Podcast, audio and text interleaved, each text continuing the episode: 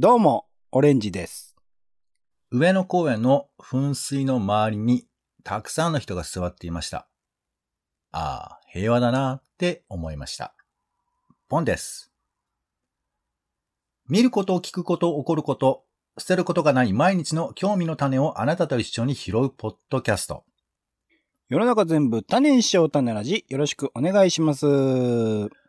お相手は映画、演劇、音楽、アートなんでも大好きカルチャー中毒者のオレンジさんとどうも。東京の街をふらふらマイペースに散歩するお天気散歩人の二人です。よろしくお願いします。ポンさんですね。よろしくお願いします。はい。ポンです。ということで、よろしくお願いします。お願いしま。す。はい。ちゅうことで、オレンジさん。はいよ。オレンジさんには、宝物ってありますか？宝物。うん。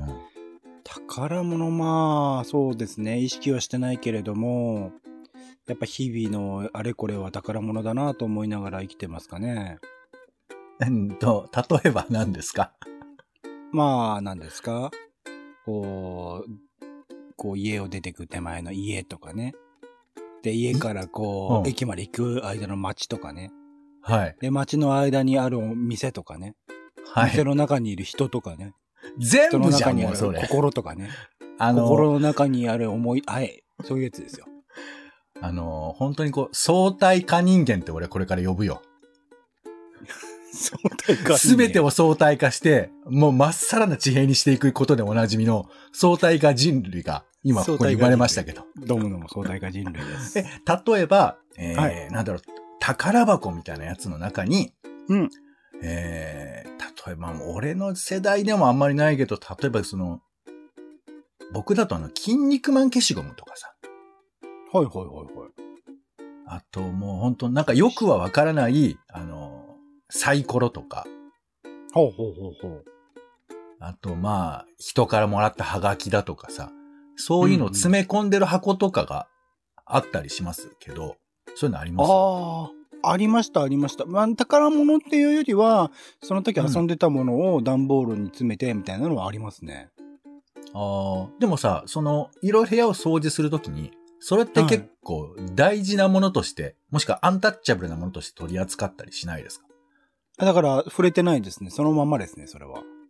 そうそう。だから俺の中では、もうそれは、もうそれは取っとく前提みたいなものだったりするんですけど、うんそう、そういう感覚のものが、まあ、俺の中では宝物っていう区分かなというふうに思うわけなんですが。うん。なるほど、なるほど。はい。ということで、今回は、イベントリポート。よはい。ということで、えー今回はですね、東京国立博物館、えー俗に東博というそうですけども、そちらに行ってきた話をしたいと思います。行きます？東博。と、ちょこちょこ行きますよ、行くときは。うん。なんかまあ東博っていうとね、すごくなんかこう、珍しいものとか、海外からの、えー名品というか、ピカソとか、ゴッホとか、なんかそういうふうなものとかが見れるみたいなイメージもあったりすると思うんですけど。で、まあ、あの、今回、あの、テレビでね、ちょっとなんか、その、国立博物館で、あの、個人の思い入れを、思い入れがある宝物を、えー、なんか展示するんだっていう企画がやってて、ほうほうほうほう。あの、その時にテレビでやってたのは、えーまあ、お姉さん学習机って買ってもらいました？あはい、ありました、ありました。あ。でさ、あの学習机ってさ、子供のいろんなコンポーネントがぎゅうぎゅう乗ってくるものじゃない？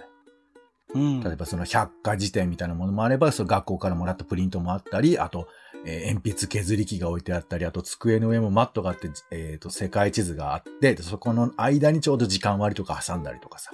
で、うん好きな人形とかを飾ったりだとかもあるし、なんかこう、付録、えー学研のなんとかとか付録もバーっとぐちゃぐちゃに置いてあったりだとか、で、あの、椅子のところの後ろに、俺はランドセル引っ掛けるみたいななんかありましたけど、なんかそういうのが集約される場所だと思うわけ、子供の何かしらが。はいはいはい。っていうのを今も残してる人がいて、その写真が、まあか、あの、えー今ここで展示されてるんですみたいな紹介があって、うーん。あ、こういう視点もあるんだ、みたいな。だから、うん。えっ、と、自分の大切なもの、あの、うん。国がじゃなくて、自分が大切なものって思ったものを、えー展示してあるみたいな話があって。うん。うん。うん。うん。で、なんかさ、やっぱさっき宝物の話したけど、自分の大切なものっていう感覚もこれ大人になるときには結構大事だと思うんだよね。うん。うん。うん。あの、なんつうのかな。すべてが自分の世界だった時から、だんだんとほ他人と自分が分かれてきて、ほいで、自分のこれはものなんだっていうことを区分けするって感覚が多分大人になっていく一歩なんじゃないかって思うんですけど、うん。っていう意味で宝物って俺持つの大事だと思うんだけど、だんだんまあそれがさ、あの、大人になってくると、宝物って言われてもみたいな感じになるのかなと思うんですけど、まあそんな感覚をちょっと呼び起こしてくれるんじゃないかなと思って今回行ってみたんです。なるほど。はい。で、一応そのイベントのタイトル自体は、えー、東博創立150年記念か。うんはい。えー、東博が150年なんだよね。これもまたびっく今だから。国宝展というね、もっとでどでかいのやってますもんね。そうなんですよ。私が行ったのは、メインで行ったのは、私の宝物、未来の宝物という展示なんですね。うん。で、行きましたら、確かに国宝展すごかったよ。人が。あのね、もうその場で入ろうと思っても入れないんです。もう予約制で。だから予約が始まって速乾とかですよね。ものすごい人気なんそう。で、あとね、その日は、えっ、と、東博自体は基本的にはあの5時ぐらいで終わるんだけど、本館は。うん。その、えー国宝展の方は、えー8時までやってんのかなうーん。で、そ、の、は、それに入ろうと、みんながわーっと並んでんの。うわあ、そんなに。そう、だからすごいみんな国宝大好きなんだなと思うんですけど、結構あれですよね、刀剣乱舞とかなんかそういう推し系のやつが多かったりするのみたいですけどね。どうだろうね。一応ちょっと名前は、あの、今メモしておいたんで喋りますね。まあ先にちょっと、国宝ってなんだって話ですけど、はいよ。重要文化財のうち、世界文化から見ても価値が高く、類な、えー国民の宝という文化財保護法に書いてあるんですって。うんうん。で、建造物、絵画、彫刻、工芸品、えー書の跡とかでもね、それからと、天書、それから古文書、えー考古資料、歴史資料などという区分がされてるらしくて。うんうん。で、これを決めるのが、文部科学省に設置されている文化審議会なんですって。ほうほうほだからそういうところが決めてんだね。国宝ですっていうふうに。う。うんうん。そう。で、約、えー2020年ですと、えー1120件国宝があるんだそうですよ。うんうん。だから1000件ちょっとぐらいが国宝ということだから、まあそういうものを見るっていうと、結構、みんな感心するんだろうね。えーで、な何があるか。まあ俺ね、全然わかんないけど、あの、まあ、綺麗な絵ですよね。あの、なんか鳥みたいなやつかな。えっ、と、ヒノキ図屏風、加納永徳っていう人の、安土桃山の絵とか、うん。あと、それから、あのー大井埴丸でおなじみの、埴輪ね。埴輪の、えー像。これ国宝、埴輪、傾向の武人という、まあ、ちょっとなんか、鎧着たような埴輪。うん。これ古墳時代ですけど、これも国宝。うん。はい。あと、鳥の置物ですね。えー、銅、えー和紙置物。これ鈴木長吉という人が作ったやつですけど、これとかも、まあ、国宝ということで飾ってあるんだと思うんですけど、まあ、みんなそういうのを見に行っているということですよね。国宝、東京国立博物館のすべてということですよ。うん。で、もうちょっと、もうちょっと国宝を掘ると、これもともとね、日本が、その、欧米に習え、従えみたいな感じで、うんもうどんどん欧米に、ん欧米化しちゃおうって言ってたわけ。当時、明治ぐらいに。で、日本古来の文化財が、ちょっと軽視されてたような時代があるんだそうですよ。ほうほうほで、それで、いやいや、それダメだと。日本のことちゃんと向き合わなきゃダメだって言ったのが、あの、まあ、ちょっと詳細はわかんないですけど、アメリカの哲学者アーネスト・フェノロサって人なんですって。はいはい、フェダロさんね、有名な。で、この人が国宝っていう概念を考えたと言われてるんですって。なるほど。海外からの視点なんですね。だから、その、どうしても軽視されていたものがそこであのカバーされるということで、で、その、うんこの人がやったことで言うと、あの、法隆寺の夢殿ってところの中に、うん。あの、秘仏秘密の仏が飾ってあるんだって。うんうん。で、これは見たらなんか、あの大変なことが起こるみたいな曰くとかもあるんだけど、うん。これを見ようっつって、会長したのがこの人なんだって。夢殿じゃなくて夢殿みたいですね。夢殿、恥ずかしい。ははいい、夢殿です。で、そこに入ってた、えー、クセ観音菩薩立像っていうのがあって、で、これがなんかね、布かなんかでま、巻かれてて、うん。当時の金粉とかも残ってたらしいんですけど、はいはいはい。まあ、みたいなことをよ、したような、つまり日本の価値っていうのは日本の中にあるよってことを、そう大事にしようよって言った人がこのフェノロサらしいんです。はいはいはい。っていう国宝とかを、まあ僕らはこ、えー博物館に大体見に行っているんですよ。多分。国宝あるなっつってね。十分じゃなくて国宝だなっていうのはね、時々ありますからね。はい。そう。なんですけど、僕が行きたかった、行ったのはですね、えっ、と、僕ら一般の人が、まあうん言えば私のお宝を、うんうんえー置いといてっていうやつなんです。まあ、国宝になるとかっていうレベルではないものってことですかね、一応ね。一応ね、書いてあるのは、えー東京国立博物館ができて、えーできたのが明治5年で、そこから150年。で、東博史上初の公募型展覧会なんですって。なるほど。で、個人や企業から集められた私の宝物を150年後の国宝候補として展示しますと。あ、じゃあ一応こ 候補になるものなんですかね。そうなんですよ。ですから、まあこれは壮大なタイムカプセル企画だというふうに書かれていますけども。なるほど。うんで、これがね、まあ、行って最初あの、えっ、と、場所的には、あの、うん。表慶館っていう、正面から入ると左の方向にある、うん。えー場所のなる、なるんですけど、あの、右側に行くとあの、アジアのね、えー仏像とか飾ってありますけど、うん。その左側のところにある表慶館の中で見ることができて、で、一応それ見る前に、私あの、アジア館の方は行ってみました。あら。なんでかっていうと、なんかいきなりそういう、あの、ハードルが新しいものを見ちゃうと、なんかベースがわかんなくなっちゃうから、うん。そもそも国立博物館は何を展示してるのかを、こう頭の中振りを作るために、ちょっとアジアの方に行って、東洋館ですかね。と東洋館ですね。そう、はい仏像をちょっと眺めまして、ああ、こういう感じ、これこれ、これが博物館よって感じを見た上で、うん行ったんですけど、まずいきなり入って、えー、ゴジラがいます。ん？あの、ややこしいんですけど、これあの、えー一般企業も出してるのよ。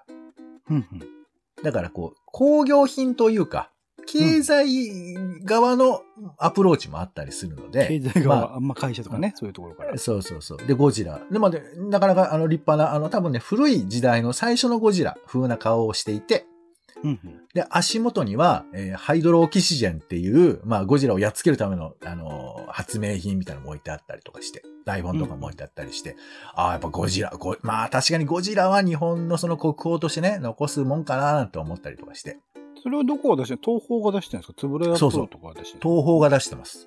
あ、そうなんですか？まあ、うん。で、さらにそこの奥に行くと、えー競輪。競輪っていうスポーツは日本が考えたらしいね。ほう、自転車で走ってそれにかけかけてみたいな。そうそうそう。まあ、そこに自転車置いてありましたけど、とかが置いてあうんうんって、で、さらに奥に行くと、えー、お父さんかっこいいねって子供が言ってましたけど。あら。ガンダムがああ、なるほど。ありまして。まあまあガンダムですよね。で、さらにその奥にプリキュアがいまして。なんかキャラクターものが多いですね。そう。で、その後あの、キティちゃんが出てきて。キャラクターですね。はい。で、あ、ちょっと変わり種かなと思ったのは、吉本が、えー漫才っていう、概念としての漫才を展示したりとかしてちょっと恥ずかしさが出てきましたね、ここら辺から。うんちょっとごめんなさい。ここで一言言わせてくださいね。違うって思って。俺の見たいの違うって思ったんですよスタ。ートからこう企業ブースの色が濃すぎてちょっと嫌です、ね。そうなのよ。いや、だから、もちろん、一般と企業の部があることはわかるし、ゴジラとかあればまあ納得するけど、なんかだんだん雲行きが怪しくなってきた、みたいなところがあって。ちょっと主張がね、激しいというか、なんていうか、自分のものっていうよりね、うん、なんかねまあでも、あの、言いたいことがあるから、先にこの話だけしちゃうね。で、その後も KDDI のデザインスマホだとか、あら。えーあと、ビームスとか、うんあと、カブとか、ホンダね。ね。えーあと学研の付録とか、えーうん小池屋さんとか出てきて、もう、大林組の建物とか出てきた時は、ちょっとおじさんはちょっと怒りましたよ。バカ野郎っつって。わそう。わしらの、富裕層の会社のわしらのお宝ジャズけど富裕、層って、まあお前らは何と捉えるかと。うんまあ、もちろん大事ではあるんですけど、なんか俺うん期待してたやつがそれじゃなかったのと、ねあとね、お金払ってここ来てんのにって、なんかちょっと思ったりもして。そうですね。広告をドーンと見せられた感じしますね。そう、そこにね、がっつりチラシとかも置いてあるの、初音ミクのところに。まあだから別に、まあまあいいんですけど。で、うんあとね、あの、リノアライブっていう、恐竜がさ、すごい、あの、リアルな恐竜が、あの、動く、動かすタイプの、まあ、獅子舞みたいな恐竜ってあるじゃないですか。なんかそういう演劇っていうかね、劇場で見せるやつ出てきてますよね、最近はね。そうそう。ああれがねあ、どうやら日本の会社、オンアート社っていうところが作った恐竜型メカニカルスーツっていうのがあって、これも展示してありました。う。うん、うん、うん、うんうん。まあ広告ですわな。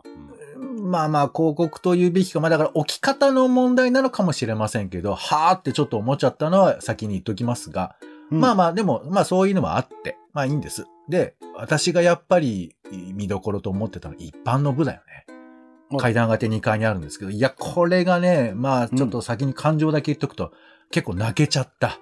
あら、泣けちゃう思いあーまあ、多分僕がその世代みたいなところもあって、古いものがちょっと懐かしくなっちゃうっていうのもあるんでしょうけど、例えば、うんあの、まあ、基本的にはコメント、誰が出したかとコメントと、えー写真が飾ってある。で、あの、えー注目されたものについては実物がそこに置いてあるみたいな、そういう展示なんですね。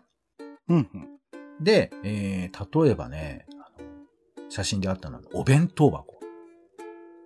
アルミのおお弁当箱、当時買ってもらったやつの、えードラえもんとかね、なんかそういうキャラクターのものとかが、えー宝物であるとか、あとあの、ちょっと最近かな、任天堂 DS。うん、うん。これ任天堂が出してるんじゃないんですよ。当時、えっ、と、要するに、D、DS っていうのはまあダブルスクリーンの略でもあるわけですけど、パコッと開けるゲーム機なんだけど、この開ける時がもうめちゃくちゃワクワクしたとか、うーん、わー思い出込み。そう。あとそこに書いてあるのは、まあ、震災の時に DS でちょっと助けられたみたいなことが書いてましたけど、ど。そう、まあね、割とこう丈夫な、えー蓋をでかできるやつですから、なんかそんな感じのことだとか、いうのも書いてあったり、あとね、父からもらったシリーズ。父からもらったシリーズってのがあって、うん。えーお父さんからもらったストップウォッチ。あはい、お父さんが初めて買ってきた、えーレーザーディスク、えーかっこローマの休日とかね。なんか、なんかあるじゃん？それ、作品としての魅力ももちろんさることだから、なんか買ってきてくれたっていう感じとかさ、なんかーあるじゃん。うん、うん。そう、そういう感じとか、はいはい。あと、これはね、びっくりした。あの、松田コスモス。ちょっとこれ離れますけど、あの、松田コスモスって、その松田って、まあ、広島の会社なんですけど、うん。広島で原爆落ちた後にどう復興させようかみたいな時に、まあ、当時なかなかそれ実現できないような技術を使って、車を、まあ、作ったんだって。ほうほうほう。っていう歴史のある車なんですよ。っていうものについてこれは残していきたいみたいなことだとか。これはまあ基本的にはメーカーじゃないですよ。個人の方が全部やってらっしゃるんですけどね。うんうんうん。そう。まああとウルトラ怪獣、ウルトラシリーズ怪獣のスクラップブックだとか、あと遊戯王カードだとか。はいはいはい。えーそれからまあ三陸鉄道みたいなものもあれば、織姫愛ってご存知ですかね。視線入力でパソコンを操作するっていう仕組みなんですけど、ああ、はいはいはいはい。そう、これを使うことによって絵を描くことができましたと。うんうんうん。で、将来的に、そうそうそう。だそこに絵が、絵が飾ってあるんですけどね、そこではね。うんだからそういう風なテクノロジーが自分を、えー助けてくれたし、将来こういう風なものが続いていくといいな、みたいなことだとか、うん、あと、お年玉袋。あら、お年玉の思い出。そう、なんかお年玉袋も捨てられないって俺わかるんだよね。うーん。もちろんただお金が入ってるだけのやつだし、なんなら今もうペイペイで渡すみたいなことすらあるのかもしれないけど、お年玉の袋がね、もう捨てらんなかったとかはすごく分かったりとかするんですけど、うんうん。まあみたいな感じで、なんかこう自分の個人の思い入れっていう風なものが共有できる面もあったり、あと分かんなくてもきっとこの人大切にしたいんだろうな、みたいなのがあって、うんうん。そういう要素が、それをね、あの、なんかおもし、変な感じもするんですけど、審査員として、あの、ミッツマングローブとか、あと、うんうんえー、あの、漫画家の山崎、えーさんっていらっしゃいますよ。テルマエロマエの。はいはい、マリさん、はい。はい。山崎まりさんとかが、あと、まあ、あの、館長の方とかね、そういう方が選んでるんですけど、なんかその、ちょうどいいところを、まあ、選んでいたという感じがあって。うん、で、結構未来系だなと思ったのは、えーアイドルの他の、アイドルの他の存在証明っていうやつなんですけど、何が飾ってあったと思います、うーん。わかんない。これね、ね、のたさんって多分ご本人なんだろうね。ご本人がアイドルやってた時の衣装を展示してあるわけ。ほだから、まあ言えばお前のことじゃんってツッコミもあるけど、う。でも、自分が生きた歴史という風なものが宝物であるっていう非常に個人的なものがもはや宝物になっている時代なのかななんてことすらも思ったりして。うん、うんうん。それってほらね、見捨てられがちなものだったりするんですけど、それを宝物って指さすことっていうか、なんかそういうことってありなのかなみたいなこととかをちょっと思ったりして。うん、うん、うん。うんで、結構、わーって、なんか、あの、思い込み上げて、階段降りたら、また企業ブースが続く、あっみたいな、感じになってはいたんですけど、うん、うん。うん。ちなみにね、えー宝物は、辞書的には世の中に数が少なく特に貴重なものというふうなことだとか、えー他のものと取り替えることができない特に大切なもの、かけがえのない人、みたいなね、こともあったりするんですけど、うん。